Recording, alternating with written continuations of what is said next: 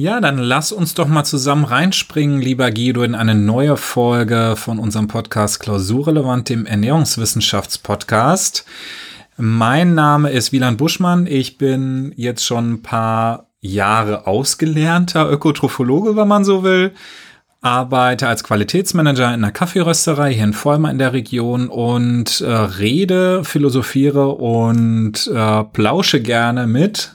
Ja, mit mir, mit Guido Ritter. Ich bin ähm, Professor an der Fachhochschule Münster hier im Fachbereich Ökotrophologie und wir sitzen bei mir im Büro äh, und äh, das ist auch der Ort, wo wir die meisten Podcaste aufnehmen. Wir sind jetzt in der 47. Folge. Mhm. Äh, normalerweise geht es bei mir um Sensorik, Produktentwicklung ähm, und Lebensmittelrecht. In der, für die, die neu jetzt da sind, in unserem Podcast beschäftigen wir uns mit allerlei Themen rund um Genuss, Ernährung, Nachhaltigkeit, Sensorik, Geschmack, Foodtrends. Trends, ja, ja, genau.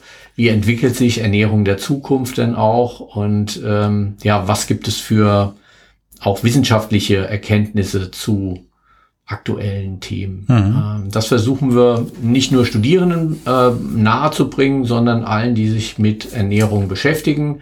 Wir haben unseren, Klausur, äh, unseren Podcast, wir haben unseren Klausurrelevant, wir haben unseren Podcast Klausurrelevant genannt am Anfang, weil wir als Zielgruppe vor allem Studierende auch haben, mhm. haben aber gemerkt, dass eine ganze Menge mehr Menschen auch Interesse haben an unseren Themen. Ja und sind da tatsächlich auf der Suche nach einer ja, Weiterentwicklung. Ähm, jetzt gibt es einen Vorschlag von der Katrin, ähm, nachdem wir gefragt haben, ob es irgendwie Ideen gibt für unseren Namen. Und ähm, sie hat also mit ernährungsrelevant gesagt, das wäre doch toll, aber klausurrelevant soll auf alle Fälle als Marke auch erhalten bleiben, weil in meinen Vorlesungen geht es tatsächlich immer wieder um dieses Thema und äh, das soll also auf keinen Fall aus dem Podcast verschwinden. Hast du eine Idee, was wir mit ähm, ernährungsrelevant vielleicht machen können? Ja, also ich finde auch, klausurrelevant hat sich jetzt schon so lange eingetragen, dass man sagt, okay, es ist halt eben so, vielleicht findet man uns nicht direkt auf Google, aber dann halt eben über andere verschlungene Pfade. Ähm, und wir haben einfach jetzt schon auch tolle Zuhörer, die uns tolles Feedback geben.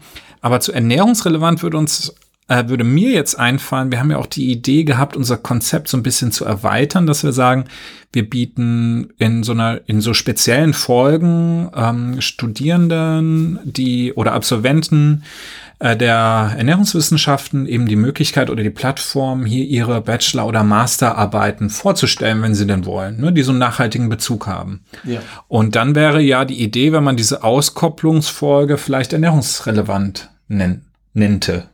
Nannte. Nannte, nannte. Ja, das können wir machen und äh, als, als sozusagen Spezialrubrik. Ähm, und da gibt's ja noch eine Antwort, die äh, wir Niki noch schuldig sind. Ja. Die äh, hat jetzt auch nochmal nachgefragt, wie es denn aussieht. Äh, sie ist nämlich die erste, die wir auch einladen wollen mhm. mit ihrem Thema. Ähm, wer vielleicht schaffen wir es dann schon beim nächsten Mal. Genau. Und wenn ihr da interessante Themen habt, äh, dann oder auch generell äh, Ideen für neue Folgen hier bei Klausurrelevant, dann schreibt uns doch gerne unter klausurrelevant.fh-münster.de. Nun genau, das ist unsere E-Mail-Adresse und darüber könnt ihr mit uns kommunizieren und äh, ihr bekommt auch auf alle Fälle eine Antwort. Ähm, wir sind auch gegoogelt worden und aufgefunden mhm. worden von der Süddeutschen Zeitung. Oho, es schlägt Wellen, Guido. Es schlägt Wellen. Tatsächlich äh, ist eine Redakteurin auf mich zugekommen und hat gesagt, ähm, ihr macht doch diesen ähm, Ernährungswissenschaftspodcast mhm. und ob ich nicht was erzählen könnte zu dem Thema, ist das Frühstück denn immer noch die wichtigste Mahlzeit am Tag? Oder hat sich da was geändert in der Bewertung sozusagen mhm. dessen. Und ähm, vor ein paar Tagen ist das Interview veröffentlicht worden in der Süddeutschen. Den Link werde ich ähm, in unsere Shownotes mit reinpacken. Ähm, war für mich auch nochmal ganz spannend gewesen, äh, nochmal zu schauen, was gibt's da aktuell auch für Studien dazu mhm. und inwieweit gilt auch dieses Thema Intervallfasten denn ähm, in Richtung, ja, verschiebt sich da was äh, was das Thema äh, Ernährung und vor allem das, den die Ablauffolge und dieses mhm. äh, speziell dieses Frühstück über den Tag weg auch angeht. Und mhm. äh, ja, wer mehr wissen will dazu, sollte sich einmal den Link anschauen oder in der Süddeutschen einmal googeln äh, zum Thema Frühstück äh, klausurrelevant. Ähm, dann findet ihr das. Mhm. Ähm, des Weiteren wird das, was wir heute machen, ähm, hot and spicy, also scharf, als Thema. Du bist heiß, hatten wir das mal so als Arbeitstitel genannt. Ja. Ähm, da werden wir uns heute sehr intensiv äh, drüber unterhalten. Und hier noch eine kurze Werbung zu einem Workshop, der im November dann stattfindet bei der Deutschen Gesellschaft für Sensorik. Äh, da werde ich mit Martin Würzerberger ganz explizit einen ganzen Tag über verschiedene Geschmacksrichtungen, unter anderem auch über Scharf reden. Also mhm. wer äh, da ganz tief einsteigen will und äh, mit äh, in Präsenz hier an der Fachhochschule Münster das auch erleben will, kann sich also über die Seite der Deutschen Gesellschaft für Sensorik auch anmelden, wenn er möchte. Ja, und das ist ja jetzt mit, mit Schaf sind wir ja auch so ein bisschen in unserer Ursprungsrubrik äh, Grundgeschmacksarten, die wir jetzt so ein bisschen erweitern, weil also so nach meinen Begriffen ist ja Schaf nicht unbedingt ein Geschmack, sondern eher eine Geschmacksempfindung, wenn man so will. Oder wie nennt man diese Empfindung richtig ja. im Fach, Fachjargon? Ja, tatsächlich ist scharf kein Geschmackserlebnis, äh, sondern eine Empfindung, weil es hier um äh, ein Schmerzempfinden geht. Mhm. Das sind also die Rezeptoren, die hier angesprochen werden. Ähm, wir haben ähm, Rezeptoren im Mund, die ähm, dann an äh, das Gehirn Signale senden zum Thema, wie sich Temperatur oder mechanischer Stress, wenn wir uns auf die Zunge beißen und so weiter, als Schmerz dann auch im, äh, in, im Gehirn ausloten. Äh, das läuft über den sogenannten Trigeminus. Das wird hier, deshalb wird hier von trigeminaler Empfindung auch gesprochen. Mhm. Und äh, das ist das, was wir also unter, unter Scharf auch ähm, dann wahrnehmen. Ähm, es ist leider oder Gott sei Dank kein Empfinden, das äh, zu den Grundgeschmacksarten gehört und für uns überlebenswichtig ist in mhm. Richtung äh, Auswahl von Lebensmitteln, sondern es ist eher mh, hm, ein Schmerzempfinden, äh, an das wir uns auch ein Stück weit gewöhnen können. Und da sind wir schon in der Sensorik. Es ist unglaublich schwer äh, gewesen, über Jahrzehnte sich äh, überhaupt die Messung von scharf durch den Menschen ähm, durchzuführen. Mhm. Ähm, und da gibt es einen Herrn Scoville, der äh, 1912 dann eine Skala festgelegt hat für das Schmerzempfinden von äh, Cap Capsaicin, also dem Hauptwirkstoff von äh, Paprika und Chili. Und äh, da äh, sagt man heute, das ist eigentlich nicht die optimale Art äh, der Messung, weil er hat also Leute hingestellt und hat in, äh, in verdünnter Lösung dann ähm, die scharf schmeckenden Substanzen gegeben und je weiter die verdünnt werden mussten, umso äh, kleiner war also die die scharf äh, auf der Scharfskala dann die mhm. Nominierung gewesen. Also wenn überhaupt äh, gar nichts zu empfinden war, dann war es null und äh, das reine Capsaicin, der reine Stoff war dann bei 16 Millionen gewesen mhm. und alles andere an Verdünnung davon oder ähm, war dann dazwischen. Ein Problem ist, dass wir uns an Schmerz gewöhnen.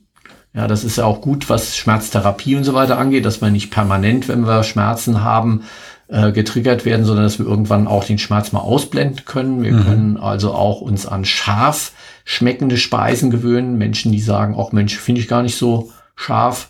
Ähm, äh, und äh, das andere ist, dass es die Skala sich erstmal nur auf Capsaicin bezieht, also auf eine chemische Substanz, mhm. die von Pflanzen als Abwehrstoff sozusagen, dass sie nicht gegessen werden, ähm, dann äh, entwickelt werden. Und wir haben ja noch ganz andere äh, scharf schmeckende äh, Substanzen, die dann eigentlich eigene Skalen dann auch bräuchten. Ja. Aber ich stelle mich ja, ich stelle mir jetzt eher so die Grundsatzfrage, warum zum Geier sollten wir überhaupt eine Substanz zu uns nehmen, die uns Schmerzen zufügt, bewusst?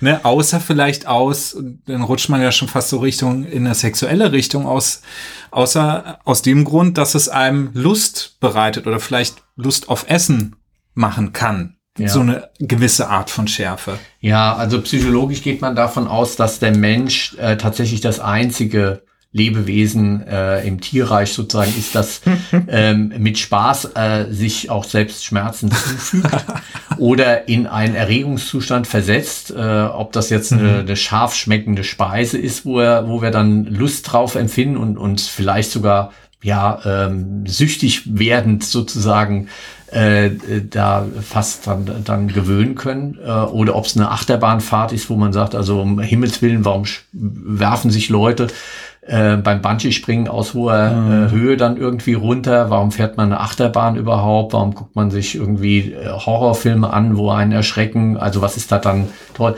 Tatsächlich ist so, die Endorphine werden ausgeschüttet. Mhm. Auch durch diesen Schmerz werden Endorphine ausgeschüttet. Es kommt zum Stresszustand. Wir fangen an, stark zu schwitzen.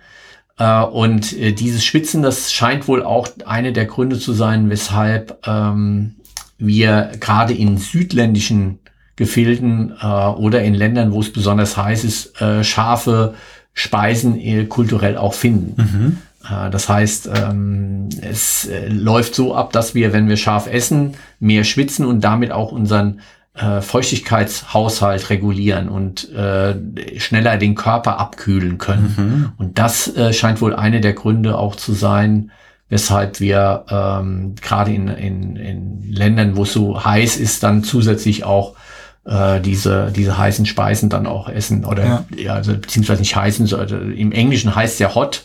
Ja, wenn es scharf ist, ähm, auch deshalb, weil wir ähm, die äh, Rezeptoren, die Schmerzrezeptoren, die, die gleichen sind, die wir auch mhm. für Temperaturempfinden auch haben. Das heißt, ja. wenn wir uns verbrennen im Mund, dann ist es der gleiche Schmerz, den wir auch haben, wenn wir ähm, eine besonders scharfe Speise auch zu uns nehmen. Mhm. Deshalb auch dieses heiß äh, äh, als äh, im englischsprachigen, was sich dann mit scharf dann, äh, dann verwechseln lässt. Und besonders pikant ist ja auch diese Sache, wenn man dann halt solche zwei Dinge wie eine Schokolade mit Chili zusammenbringt. Also mhm.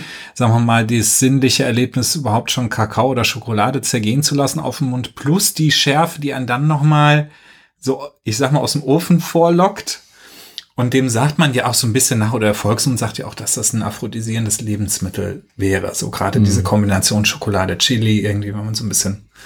Ja, der Urkakao ist ja auch, mhm. äh, war auch in den, bei den Azteken auch mit Chili und, und Kakao äh, verknüpft. Das ist so eine, mhm. eine ganz traditionelle Rezeptur von über 1000 Jahre auch alt.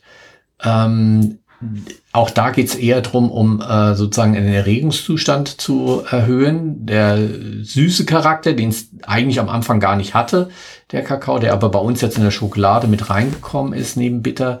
Äh, der süße Charakter kann Schärfe auch wieder ein bisschen wegnehmen. Also mhm. ähm, was macht man gegen etwas, was zu scharf ist? Süße kann hier einen Ausgleich schaffen. Da gibt es also ähm, äh, Verknüpfungen und Studien auch dazu, wie andere ähm, Eindrücke äh, denn auf, auf Schafe auch wirken.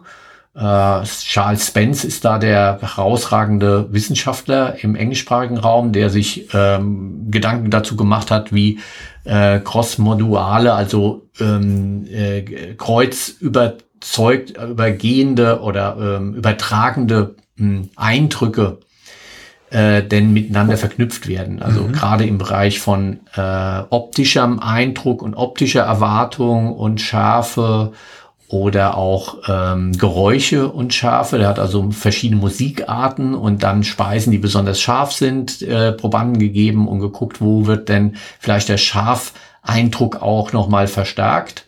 Äh, auch da nicht besonders überraschend, bei äh, Heavy Metal äh, kommt einem die die Speise auch noch ein bisschen schärfer vor. Mhm.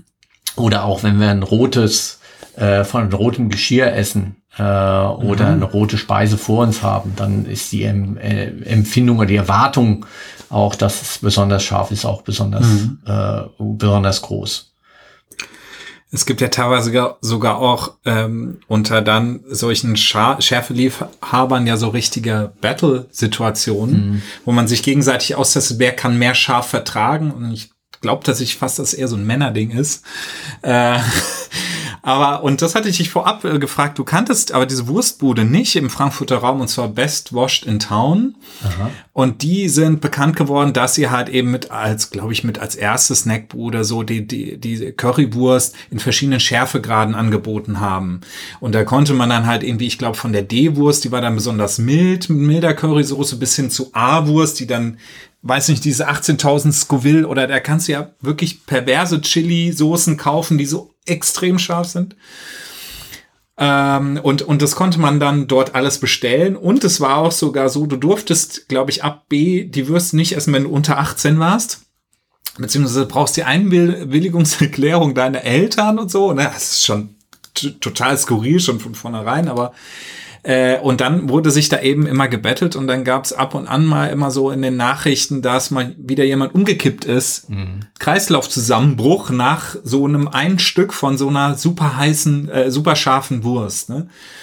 Und das fand ich dann schon auch interessant, dass es so eine Art Mutprobe auch ist, ne? Also so diesen Schmerz auszuhalten und ja, es gilt als besonders männlich und als ja. besondere Mutprobe, wenn man das irgendwie auch aushält und so weiter. Aber es wirkt tatsächlich auf unser zentrales Nervensystem auch in der Form, dass es zu einem absoluten Stresszustand kommt. Schmerz mhm. ist also etwas, was sofort Endorphine ausstößt, ähm, Fluchtreaktion auch auslöst äh, es ist nicht normal, dass wir super scharfe Dinge auch essen. Mhm. Auch in, in die, die äh, Currywurstbude kenne ich jetzt nicht. Es gibt aber in Wanne Eickel wohl die äh, Wurstbude, wo es die schärfste Currywurst der Welt gibt. Mhm. Die haben auch in äh, unter Glasverschluss im Regal dann äh, Kristalle von Capsaicin dann okay. auch liegen von diesem scharf äh, schmeckenden Stoff der ähm, der Paprika, der Chili und auch da muss man sich herantasten, indem man erst mhm. bei den niedrigeren Stufen anfängt und man darf die höheren dann nur essen, wenn man auch ähm, dann die vorhergehenden gegessen hat. Und einmal ja. war ich tatsächlich eingeladen.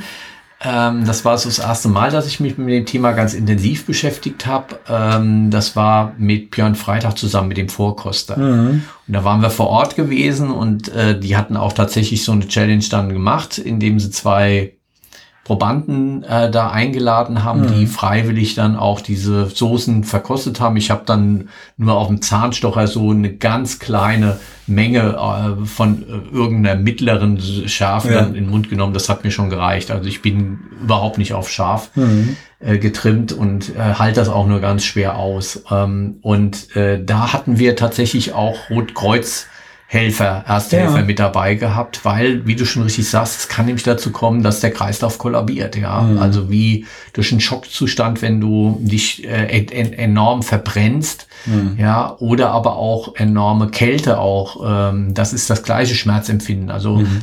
ganz kalt und dadurch in Anführungsstrichen Kälteverbrennungen auch bekommen, weil wir auch da unsere Zellen kaputt machen. Und interessanterweise sind also die allergrößten Anteil der ähm, äh, Schmerzempfindung temperaturempfindenden Nerven haben beides. Also für einen Rezeptor für besonders kalt und für besonders heiß, was dazu führt, dass wir äh, besonders kalte oder besonders heiße Dinge gar nicht auseinanderhalten können. Wir können also, wenn wir irgendwas einen Eiswürfel auf die Hand gedrückt bekommen für einen kurzen Moment, äh, in der Regel nicht äh, merken, ob es jetzt verbrannt oder verkühlt ist sozusagen. Mhm. Und äh, ganz spannend ist, dass wir also für diese unterschiedlichen Temperaturzonen von super kalt und super warm und dann dazwischen so rund um unseren normalen Körpertemperatur ähm, Rezeptoren haben, die uns die Wärme und Kälte anzeigen. Äh, und ähm, gleichzeitig aber auch äh, die chemischen Substanzen uns das vorgaukeln können, dass es also kalt oder warm auch ist. Äh, Beispiel ist das äh, Menthol, ja, das mhm. also eher kühlend auf uns wirkt, Eukalyptus, ja, wo wir dann so einen Hauch von Kühle dann auch irgendwie mhm. scheinbar spüren, was aber gar nicht kühl ist, sondern nur der Rezeptor wird angetriggert. Ja, es wird nicht wirklich kühl im Mund. Aber ähm, äh, äh, also äh, solche ähm, ätherischen Substanzen können da mhm. äh, helfen, sozusagen Kühle. Oder wenn es etwas heißer oder wärmer wird, dann äh, über die ähm, angefangen von Piperin, das also bei Pfeffer eine Rolle spielt, äh, Gingerol, was also beim Ingwer eine Rolle spielt, mhm. bis hin zum Capsaicin, was wirklich, also die, es gibt auch noch andere chemische Substanzen, die noch viel schärfer wirken, die es aber in der Natur nicht gibt, die man chemisch mittlerweile auch hergestellt hat. Ähm, und äh, die triggern uns also äh, vor allem im Mund über den Trigeminus, wie gesagt, direkt ins Gehirn rein, so dass wir da ähm, äh, scheinbar also äh, uns verbrennen äh, äh, mit, mit äh, scharfen, scharfen Eindrücken auch. Mhm. Und was würdest du jetzt auch gerade in so einer Verkostungssituation, wenn ich da jetzt mal drin stecke und mir so scharf ist und ich krieg es nicht aus dem Mund, was ist das beste Neutralisationsmittel für Schärfe? Man sieht ja dann immer in diesen, bei diesen Battles, da gibt's immer Milch, mm. Kakao oder Weißbrot. Mm. Was ist, was, was machen denn diese Sachen dann mit diesem Schmerz? Ja, ganz Moment? interessant. Also, was am wenigsten hilft, ist, äh, ist Wasser, mhm. äh, weil äh, gerade das Capsaicin ähm, ist fettlöslich. Mhm. So, und wenn das also an äh, unseren Rezeptor andockt, bleibt es da kleben, außer ich habe irgendeine fettige Lösungsmittelsubstanz, die uns das wieder wegspült. Wässrig wird nicht wegspülen, es bleibt hängen. Äh, wenn wir etwas sauerwässriges zu uns nehmen, wie eine Cola, dann kann sogar noch es empfindlicher gemacht werden. Oh. Deshalb also, wer besonders scharf ähm, essen will oder eine, eine, eine Verschärfung seiner, äh, seiner Speise, der kann mit Cola oder mit einer Limo oder sowas dann äh, sogar das noch triggern, wow. dass also der Rezeptor nochmal extra angeturnt wird sozusagen. Ähm, äh, helfen tut äh, dagegen tatsächlich etwas Fettiges. Also da wird mit Joghurt, Milch, aber auch nicht mit fettfreier Milch, sondern tatsächlich mhm. mit fettiger Milch kann man hier ähm, die äh, Rezeptoren wieder frei ja. spülen. Das wandert dann aber durch den Körper. Wir haben im Körper selbst auch nochmal Rezeptoren, die jetzt äh, indirekt sozusagen mit dem Gehirn dann auch verbunden sind. Auch äh, dort können diese Schmerzempfindungen dann nochmal ankommen. Ähm, wir haben ja noch eine Anfrage ähm, in dem Vorfeld unserer, unseres Podcasts von Tobias bekommen, einem unserer, unserer äh, super treuen äh, Hörer, mhm. der äh, sagt, also er, er reagiert auf unterschiedliche ähm, sch, ähm, scharfe Substanzen auch unterschiedlich mit seinem Körper. Also er kann äh, scheinbar sehr gut vertragen, wenn es äh, um scharfen Senf und Pfeffer geht, aber bei Capsaicin und äh, auch ähm, der Capsaicin und auch bei äh, selbst bei Gingerol, also bei Ingwer, mhm. äh, rebelliert auch sein äh, ja. Magen-Darm-System. Ah ja, okay. Das ist auch übrigens ein Grund, weshalb wir äh, wahrscheinlich in ähm, heißen Ländern ähm, auch sehr scharf essen. Äh, lange hat man gedacht, dass also das äh, äh, vor allem äh, Capsaicin, also diese diese Pfeffrig, äh, diese Entschuldigung, diese diese Paprikanoten äh, dazu führen, dass wir mh, die Speisen besser konservieren. Und da weiß man mittlerweile, dass die Konzentration, wo äh, Pfeffer und äh, Paprika äh, zugegeben wird, also der klassische Curry mhm. sozusagen, äh, nicht zu einem äh, Verbesserung der Konservierung führt. Mhm. Ja, da war ich also auch überrascht gewesen äh, vor einigen Jahren, weil ich auch am Anfang gedacht habe, naja, das hat was mit Konservierung auch zu tun. Ja. Scharf ist gleich konservierend, wirkt konservierend. Äh, mhm. Äh, falsch.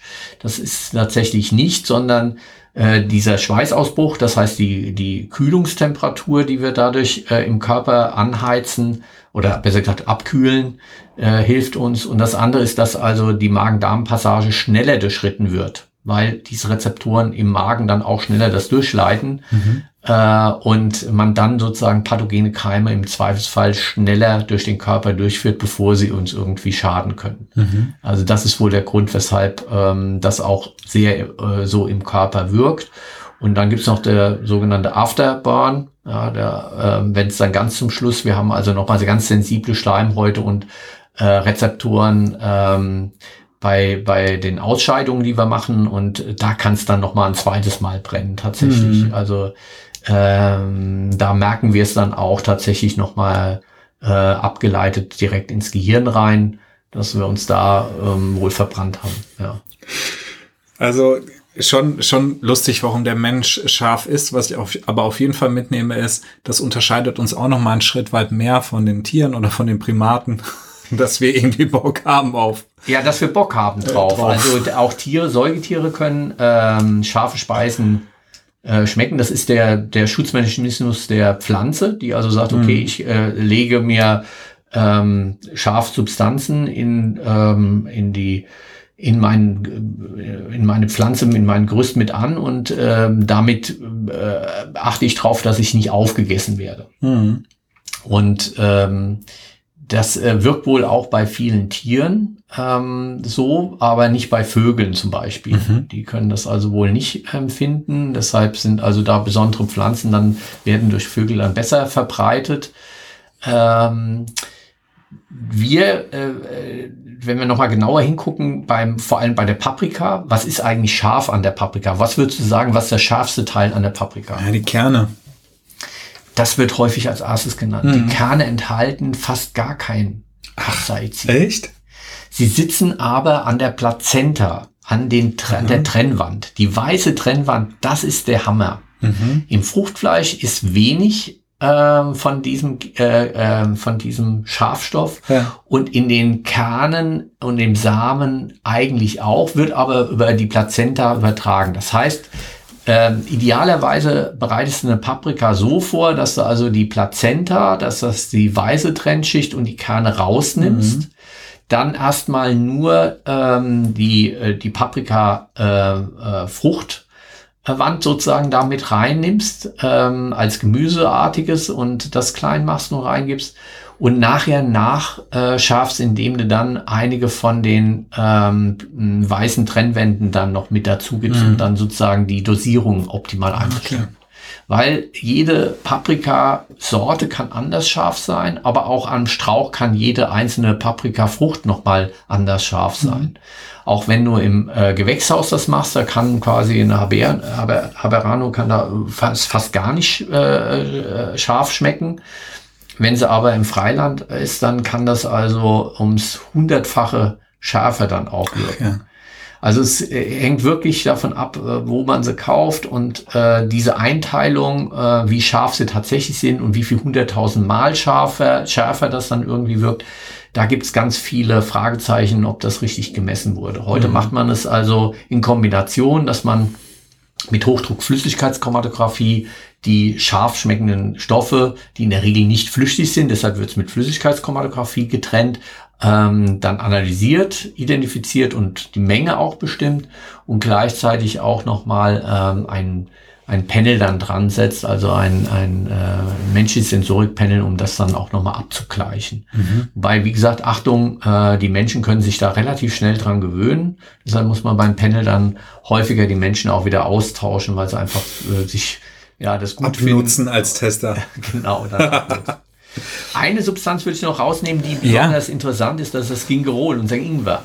Mhm. Der äh, scheint wohl tatsächlich antibakteriell zu wirken mhm. und äh, hilft auch, dass also besondere Enzyme im Mund ähm, aktiviert werden, die dann dazu führen, dass Mundgeruch abgebaut wird. Mhm. Also wer was äh, gegen Mundgeruch tun will, der kann äh, mit Ingwer tatsächlich eine ganze Menge gut machen, mhm. weil da bestimmte Sulfide also schwefelhaltige Substanzen besonders schnell abgebaut werden. Ah ja, das ist interessant. Das ist also spannend, das fand ich auch interessant und äh, dem Ingwer kann man tatsächlich auch im Gegensatz zur Chili tatsächlich auch über das Gingerol oder die Gerole, weil es ja mehrere von diesen Stoffen sind, die scharf schmecken, da auch positive äh, Wirkungen im Körper mhm. ähm, zuweisen mittlerweile. Also, dass man einen Ingwertee ähm, auch bei einer Erkältung einsetzt, weil er tatsächlich auch entzündungshemmend wirkt, mhm. äh, ist auch in dieser Konzentration, wie es im Lebensmittel vorkommt, schon äh, nachweisbar. Also mhm. Also hier haben wir eine Ausnahme, wo wirklich auch eine pharmakologische Wirkung ähm, äh, auch vorhanden ist und äh, deshalb ist Ingwer wirklich eine ähm, tatsächlich zu Recht auch eine, eine super Pflanze ähm, und auch dann auch nur wirksam, besonders gut, wenn sie eine gewisse Schärfe auch hat. Ja. Das ist beim bei der Chili nicht so. Okay. Was wäre denn für dich mal, sagen wir, deine Top drei Gerichte, wo Schärfe einfach dazu muss? Die ohne Schärfe nicht funktionieren? Ja, ein Curry, ein, ein Thai Curry, ein grüner mhm. Thai Curry muss unbedingt. Also ähm, Schärfe ist auch, ähm, ja, welche Art von Schärfe? Ähm, ist weil, dir überlassen. Also drei, ja. die du selber gerne magst, äh, wenn du ja nicht so scharf, scharf getriggert wirst. Äh, ja, oder also es gibt noch eine Schärfe äh, von Substanzen, die ich ganz spannend finde. Das ist ähm, einmal der Essig, mhm. die Essigschärfe äh, weil ähm, äh, schwache Säuren tatsächlich äh, in äh, nicht nur von außen wirken ähm, und den pH-Wert verändern, sondern auch in die Zelle reingehen und den pH-Wert nochmal innen drin verändern. Das heißt also, Essigsäure sticht ja auch so richtig scharf in der Nase. Mhm. Ja, äh, und äh, im Gegensatz zur, zur Phosphorsäure, der Cola zum Beispiel, äh, die ist da nicht. Also das finde ich äh, spannend. Deshalb finde ich essigsaure Sachen finde ich äh, äh, wichtig. Dann finde ich die Kohlensäure äh, beim, beim Mineralwasser, mhm. die ja auch scharf wirkt. Aha, wenn man ja, also, ähm, wenn du aus dem, äh, aus der Flasche raus äh, kohlensäurehaltiges Wasser trinkst, kannst du bei einer frisch aufgemachten Flasche in der Regel nur drei, vier Schlucke machen und dann ja, musst du absetzen. Genau, ja. Weil es weh tut. Mhm. Weil es richtig weh tut. CO2 triggert also auch. Ach, ja. Und das letzte ist, wo es unbedingt auch dazu gehört, Wasabi-Schärfe. Ach ja, okay. Für den, für Sushi. Für also Sushi. da finde ich mhm. sogar auch äh, unglaublich spannend, wenn es mal einen kurzen Moment knallt. Mhm. Äh, was ich nicht so toll finde, ist tatsächlich ähm, Capsaicin und die Chili-Schärfe, die so lange nachhält. Mhm. Ja, weil sie einfach fettlöslich ist ja. und so schwer aus dem Mund auch raus ist und lange auf den Schleimhäuten bleibt. Und das finde ich, da schmeckt danach auch alles nicht mhm. mehr so intensiv und gut. Und äh, ist auch bei der Sensorik ein Problem, wenn wir also mit scharfen Substanzen arbeiten, scharfen Gerichten, scharfen Lebensmitteln, ähm, das wieder zu neutralisieren. Und mhm. äh, hm. du musst da relativ lange warten und wie gesagt mit fetthaltigen äh, Getränken dann dazwischen äh, gehen, um das wieder rauszuspülen. Ja. Ähm, echt schwierig, das ähm, mit vielen Produkten dann durchzumachen. In der Regel muss man nach drei Produkten dann auch aufhören, mhm. weil das Panel dann einfach schon erschöpft ist. Ja. Und bei dir? Und bei mir ist es Chili con Carne. Ah, okay. Ne? Weil dann Namen steck, es steckt schon im Namen drin. Ich finde, das braucht's dann auch. Ne? Ähm, das zweite ist tatsächlich, wenn ich meine, und das ist selten geworden, aber eine Bratwurst esse, da Senf dazu. Das ist einfach ein mittelscharfer Senf. Nicht den Dijon-Senf, da muss ich fast heulen davon. Also der triggert einen ja fast in den Tränensäcken, so scharf ja. ist der. Äh, das ist mir einfach zu, aber dieser europäische mittelscharfe Senf, durch diese Senföle, das ist irgendwie, so das macht eine Wurst nochmal gleich, erhöht die auf ein anderes Level, würde ich sagen. Ja. Und das, die letzte Sache ist äh, Bärlauch, Bärlauchpesto. Stimmt. Ist ja auch relativ scharf, wenn man zum Beispiel auch beim Pesto machen den Parmesan vergisst, so wie ich mal. Ja. um, um da so ein bisschen irgendwie umamig dagegen zu arbeiten. Ne? Und wenn du echt nur Bärlauch hast und Oliven und ein bisschen Salz, das wird, das wird manchmal dann schon echt unangenehm. Ja, wobei ich hatte letztens eine, nicht ein Bärlauchpesto äh, gemacht, sondern für, ähm, wie habe ich es gemacht? Basilikum. Mhm. Mit Basilikum im Prinzip äh, eine, eine ölige Soße gemacht, die ich dann in ein ähm, Melonen-Caspacho eingearbeitet habe. Oh, wow. Sterneküche ja, bei Ritters zu Hause. Ah, ja. ja, und dann ein paar angeröstete Pinienkerne noch mit dazu. Mhm. Ähm, super. Also du kannst ähm, äh, mit Melonen ein tolles, kühles Gazpacho machen, was gar nicht so süß ist. Mhm. Und dann mit der Basilikum Würze dann irgendwie das Ganze auch nochmal äh, spannend machen. Ja. Und da ist dann auch kein Parmesan mit drin. Das, das muss also nicht vielleicht auch unbedingt sein. Ja. Wusstest du denn, dass man durch die Schneidetechnik der Zwiebel tatsächlich den Schärfegrad von Zwiebeln und auch von Knoblauch mit beeinflussen kann? Also ich wusste schon, dass es eine Korrelation gibt zwischen Schärfegrad des Messers und Schärfegrad der Zwiebel. Ja. Also je schärfer das Messer und je schneller und einfacher ohne Quetschungen du durch die Zwiebel durchkommst, desto weniger Tränen die Augen. So ist es tatsächlich, ja. Also ähm, bei der Zwiebel haben wir den Effekt äh, genauso wie bei der wie beim Knoblauch, dass wir erst durch das Verletzen der Zelle die scharfe Substanzen überhaupt sich entwickeln lassen. Das ist ein enzymatischer Prozess. Also hier haben wir also Stoffe, die normalerweise in der Zelle getrennt sind, die dann zusammenfließen und dann erst beim äh, Zerstören der Zelle zu einer Reaktion führen, die dann äh, beim Knoblauch das Allicin zum Beispiel bilden, die dann also wirklich diesen scharfen Knoblauchgeschmack dann auch hm. herausbringen. Das heißt, wenn ich ähm, zum einen mal nicht so klein schneide, sondern größere Zwiebelringe mache, dann habe ich mehr Zwiebelgeschmack und weniger Zwiebelschärfe. Das mache ich zum Beispiel bei Gerichten, wo ich ganz viel Zwiebeln brauche und, und einsetzen will, wie in der Zwiebelsuppe. Da mache ich also Ringe. Mhm. Sollte dann auch ein sehr scharfes Messer sein, damit ich möglichst wenig Zellen verletze. Wenn ich dann auch noch die Zwiebel relativ schnell erwärme, dann werden auch die Enzyme ähm, zerstört, sodass also da wenig an Schärfe dann auch am Ende auch entstehen kann.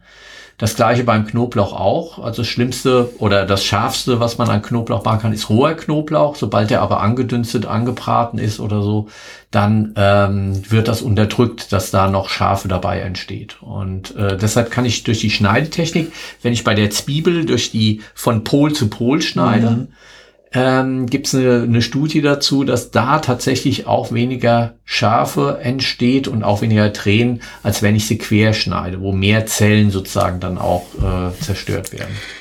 Und hier du vielleicht, ja, hier vielleicht ein kleiner Tipp aus eigener Erfahrung an die Studierenden Zuhörer oder Studentenschaft ja. der Zuhörer äh, und die WGs, in denen sie vielleicht wohnen einfach keine Ikea-Messer nehmen, sondern kauft euch ein gescheites Messer und tut es bloß nicht in die Spülmaschine. das mal. Und seht zu, dass ihr es regelmäßig entweder schärfen lasst, oder irgendwie manchmal gibt's ja so fliegende Scherenschleifer und, und Messerschleifer oder so, weil das ist echt, ähm, da habe ich schon so viel erlebt, ne, wo die Leute dann irgendwann gefühlt mit der Taucherbrille in der Küche stehen, um Zwiebeln zu schneiden. Weiß ich nicht, muss nicht sein, ne? Und es macht so viel mehr Spaß, mit einem scharfen Messer zu schneiden. so als kleiner Tipp am Rand. Ja, macht auch mehr Spaß und du kriegst das auch besser äh, und schneller auch hin einfach, ja. ja. Und äh, also schneiden mit stumpfen Messern ist einfach, ähm, gehört sich einfach nicht. Ja. Ja. Ähm, vielleicht noch ein Tipp für zu Hause fürs Anbraten äh, von, von mh, mm, Lebensmitteln wie zum Beispiel einem Steak, was man pfeffert. Mhm. Pfeffer, was, was würdest du sagen, den Pfeffer vor dem Anbraten dazugeben oder nach dem Anbraten? Also ich würde tatsächlich, glaube ich, echt am Ende sowieso komplett erst würzen, vorher mhm. gar nichts. Ja, es hängt davon ab, äh, äh, um welche Art von Gewürz es sich handelt. Mhm. Ob du es ähm, ob die, das Gewürz Wärme und Hitze braucht, um überhaupt sich erst zu entfalten, mhm. oder ob äh, durch die Hitze dann äh, diese Stoffe, die eigentlich aromatisch sein sollten, plötzlich verbrannt werden, mhm. sich verändern, ähm, verfliegen und so weiter. Und beim Pfeffer, das Piperin, das isomerisiert sozusagen durch Hitze und wird durch äh, lasch und, und wenig aussagekräftig. Das heißt, äh, Schärfe tatsächlich am Ende einstellen und dazugeben, genauso wie Frische. Also das ist schon mal so der Tipp für, ähm, dass wenn man äh, mit Pfeffer auch arbeitet. Mhm. Äh, ich denke, das ist sowieso interessant, mal über äh, die ganze Welt der Gewürze mal zu reden. Vielleicht auch mal wieder ein, ein Ding, wo wir was draus machen können, weil ja. da gibt's noch ganz viel ähm, auch an Tipps für zu Hause und auch an Wissenschaft dazu, wie Aromen und Gewürze denn überhaupt funktionieren. Ja. Und halt auch so kulturelle Überschneidungen, ne? In welchen Regionen werden welche Gewürze traditionell eingesetzt und wo treffen sich dann die Kulturen auch irgendwie bei bestimmten Gewürzen? Zimt, Koriander, Piment, ne? Und so, so ja, als Völkerverständigung ja. so ein bisschen. Ne? Ja, stimmt auch, ja. Das wäre ganz spannend, aber ja. ähm, jetzt haben wir eine ganze Menge, glaube ich, wieder ähm, abgehandelt. Mhm. Ähm, wie sieht's denn fürs nächste Mal aus? Ja, ich habe mir gedacht, äh, das ist so ein Thema, was mich immer mal wieder bewegt und das ist eigentlich total spannend. Also was macht eigentlich Werbung, Commercials, seien sie im Fernsehen, auf Instagram, Social Media oder so, wie auch immer. Was macht Werbung mit unserem Essverhalten? Mhm. Inwief inwiefern werden wir davon beeinflusst im täglichen Leben oder vielleicht auch schon seit Jahrzehnten in unserer Ansicht, wie ein äh, ausgewogenes Frühstück sein sollte? Stichwort Nutella muss immer auf dem Tisch stehen und so weiter. Ne? Also da würde ich mich gerne mit dir mal zusammen mit beschäftigen, so, ne, was, äh, wie, wie wirkt das, ne, das Triggern von Emotionen durch, durch die Werbebranche irgendwie und dann äh, die Auswirkungen, was kaufen wir ein und was liegt dann bei uns auf den Tellern zu Hause. Oh, das klingt, das klingt spannend, weil tatsächlich äh, zum Thema Werbung auch viel im Lebensmittelrechtlich dann auch mhm. eine Rolle spielt, ähm, hat viel mit Verbraucherschutz auch zu tun mit Verbraucherinformation. Und wir haben ja den mündigen, die mündige Verbraucherin sozusagen mhm. als, als Leitbild dessen. Äh, und da, da fällt viel auf uns ab. Also wir sind diejenigen, die tatsächlich äh, den Ball am Ende zugespielt bekommen und entscheiden müssen, ob wir ähm, äh, kaufen oder nicht kaufen und das auf der Basis dessen, dass wir uns gut informieren können. Ja. Deshalb ist also spielt Werbung eine große Rolle, auch äh, positiv, indem wir ähm, gut informiert werden, aber auch, ähm, wo sind die Grenzen dessen, dass es halt äh, in die Richtung geht, mh, äh, dass es aus Verbraucherschutz dann Verbrauchertäuschung werden könnte. Genau. Ja, und wie hat sich das auch vielleicht über die Jahrzehnte so entwickelt? Wann waren so die ersten Werbungen gewesen mit äh, im, im Bereich Lebensmittel, äh, mhm. was, was wirklich ganz, ganz weit noch zurückgeht. Also ja. ganz, ganz interessant. Oder wie, wie werden wir vielleicht einfach auch von Lebensmittelkonzernen genatscht zu bestimmten Verhalten hin? Ne, Stichwort zu viel Zucker, zu viel Salz und so weiter in den Leben. Sind wir ja. wieder bei der Lebensmittelampel vielleicht oder der, dem Nutri-Score? Ja, genau. Und auch das spielt eine Rolle, wie, wie gut ist das, was wir ähm, dagegen setzen, auch an Informationen oder da begleitend sozusagen auch haben. Ähm, wie sind da die Entwicklungen in Europa? Ähm, und ich glaube, das ist eine abwechslungsreiche mit vielen kleinen Stories äh, mhm. äh, gespickte Folge, die wir da machen ja. können draus. Und vielleicht können, äh, macht ihr euch da auch mal ein bisschen Gedanken, gibt es ein paar Hausaufgaben bei Klausurrelevant ausnahmsweise mal. Ja. Ähm, schickt uns doch auch, vielleicht kennt ihr noch ein Commercial irgendwie aus den 80er, 90er Jahren, was auch immer, äh, der euch besonders bewegt hat bis heute, ne? Könnt ihr uns ja mal schicken oder schreiben, ne? Wäre ja ganz spannend. Vielleicht können wir da ein paar Sachen integrieren. Genau, klausurrelevant.fh-münster.de, da könnt ihr uns auf alle Fälle auch erreichen oder in der Ankündigung über Instagram des Foodlab-Kanals äh, Foodlab Münster. Äh, wer das noch nicht abonniert hat, auch gerne abonnieren. Dort findet ihr auch immer den Hinweis auf unsere neueste Folge und vielleicht seid ihr ja auch darüber äh, auf diese Folge jetzt sozusagen hm. gekommen. Schön. Ja, war wieder. Das war's für heute, würde ich sagen. Ja, das war's für heute. War wieder ein, ein Fest, äh, ja. weil es einfach, ähm, wenn ich mir so überlege, wirklich, ähm, es war eine scharfe Folge gewesen. Es ja. gibt einfach viel darüber und ähm, und allein das Reden darüber löst schon Endorphine aus. Äh, genau, genau, genau. Freue mich schon aufs nächste Mal. Bis dann. Bis dann.